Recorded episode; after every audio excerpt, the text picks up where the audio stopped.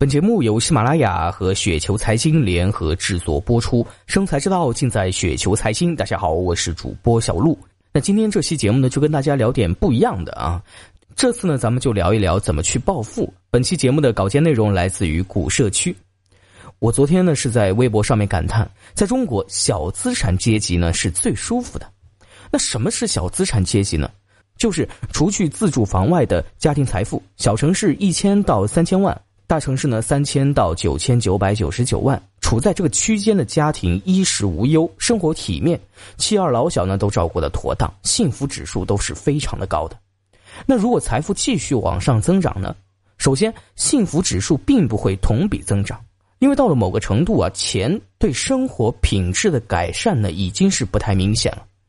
而随着你赚更多的钱，你要付出更多的精力、时间，冒更大的一个风险，承担更多的责任，这些最后呢都会变成麻烦，非常的不划算。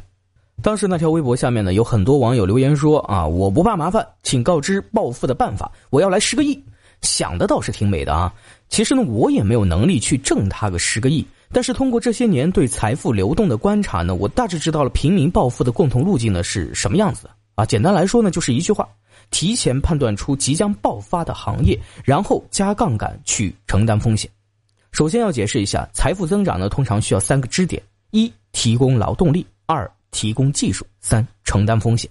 其中一和二呢看起来很有存在感啊，其实价值呢是很低的。除了极少数拥有核心技术的人员，其他人呢不想干，随时可以滚蛋。真正有价值的是三、承担风险。通常呢，财富的分配是一比二比七。劳动分百分之十，技术呢分百分之二十，承担风险的人什么都不用干，却能够分走百分之七十。很多劳动者啊觉得这不公平，那是因为没有看到风险爆发的后果。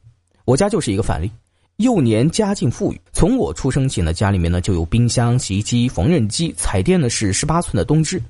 我小时候看七巧板和恐龙特级课赛号呢，那都是有颜色的啊，这在那个年代呢是很屌的一件事情，好不啦？一九九一年，父亲从银行辞职啊，下海创业了。两年呢是亏掉了五十万，几乎呢是把整个家庭都打入了深渊。那其中的各种细节呢，我就不说了。总之呢，我正好就是从一个失败的资本家的家庭长大，所以对这一点感触呢还是比较深的。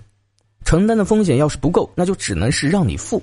那想要暴富的话呢，你必须加倍承担风险。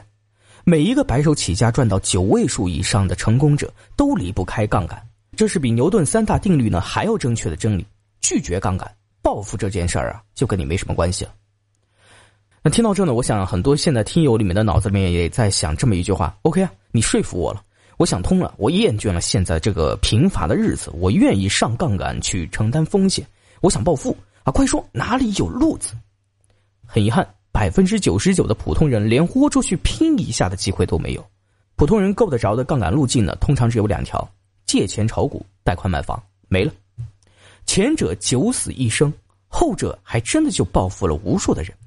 只是政府现在全面收缩房贷杠杆，把这条路呢也给封上了。传统领域没有机会，新兴领域呢倒还留了一些希望。因为互联网对社会信息结构的重新架设，导致资源的流向大变。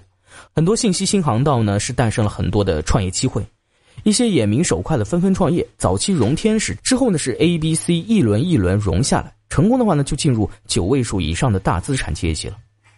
除了创业，每年其实也有一些非常规的风口啊，比如说二零一五年的杠杆牛市，比如最近两年的比特币。谁要是提前判断出来上杠杆干个一票啊，就已经上岸了。其实我也踩到过一个风口，就是自媒体行业的大爆发。那我是受益者，但这不是我提前判断出来的英明决定，就是守株待兔，让我给蹲着了。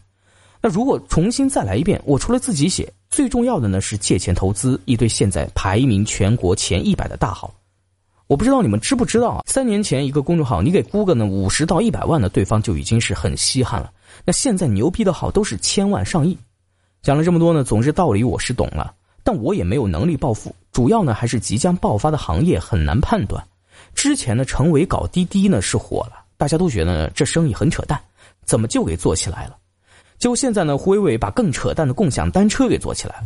你说咱们咋就没想到这点子呢？让这妹子给干了呢？总结一下呢，就是有想象力加有洞察，有执行力加有胆量加有运气，无有青年。